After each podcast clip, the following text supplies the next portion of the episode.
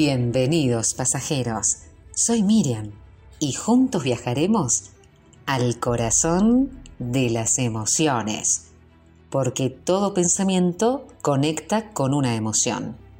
Toda emoción implica una acción y toda acción conlleva un resultado. Cierto día el fósforo le dijo a la vela, hoy te encenderé. Oh no, dijo la vela, tú no te das cuenta que si me enciendes, mis días estarán contados. No me hagas una maldad de esas. Entonces, ¿tú quieres permanecer así toda tu vida? Dura, fría y sin haber brillado nunca? le preguntó el fósforo. Pero tienes que quemarme. Eso duele y además consume todas mis fuerzas, murmuró la vela. Entonces el fósforo le dijo, tenés toda la razón, pero esa es nuestra misión. Tú y yo fuimos hechos para hacer luz, y lo que yo como fósforo puedo hacer es muy poco.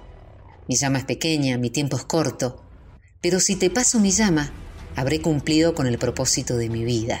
Yo fui hecho justamente para eso, para comenzar el fuego. Ahora tú eres una vela y tu misión es brillar. Todo tu dolor y energía se transformará en luz y calor por un buen tiempo.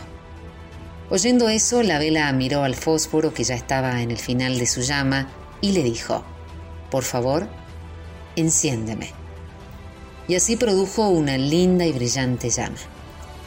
Así como la vela a veces es necesario pasar por experiencias duras, experimentar el dolor y sufrimiento, para que lo mejor que tenemos surja, sea compartido y podamos ser luz. Recuerda que el mar calmado no hace buenos marineros. Los mejores marineros son aquellos que están en las aguas agitadas. Entonces, si tuvieras que pasar por la experiencia de la vela, recordá que servir y compartir el amor es el combustible que nos mantiene vivos. Sos la luz del mundo y tu misión es irradiar esa luz. Nunca olvides que siempre debemos ser luz, una luz que guíe, no que apague ni que ciegue. Brillar para dar brillo.